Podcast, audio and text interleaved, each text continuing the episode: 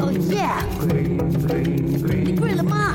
喂，你贵了吗？哪一个红孩子有更雷？什么动物在那个 baby 出事没多久之后就把它抛弃掉啊？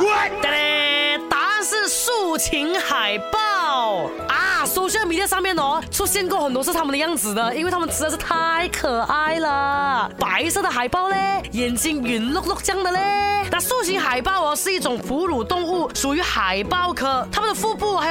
皮毛上面呢，会有黑色的这个竖琴形状斑纹呢，通常会在七岁左右出现呢。啊，讲的是雄性啊，雌性的话，那个条纹就没有这么明显。竖琴海豹在大部分时间呢，都待在水里面的，在陆地上的时间是很少的。它们属于这种群居的动物啦。还有啊，潜水顶呱呱，去到的深度是高达两百米。在发现危险的时候啊，它们猛吸一口气。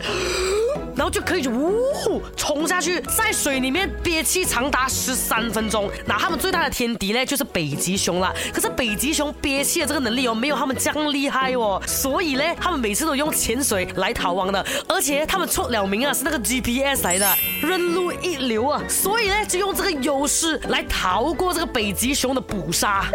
讲回这个竖琴海豹 baby 啊，讲真，让人非常惊讶了。这个 baby 的断奶过程哦，非常突然的。雌性海豹王会在十二天后抛弃它的 baby。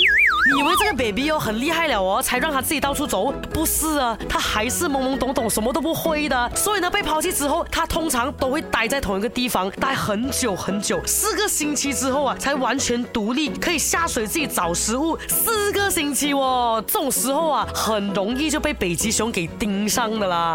所以有很多竖琴海豹 baby 哦，都在这个阶段的时候就没了了，很可怜呢。它长得这样可爱。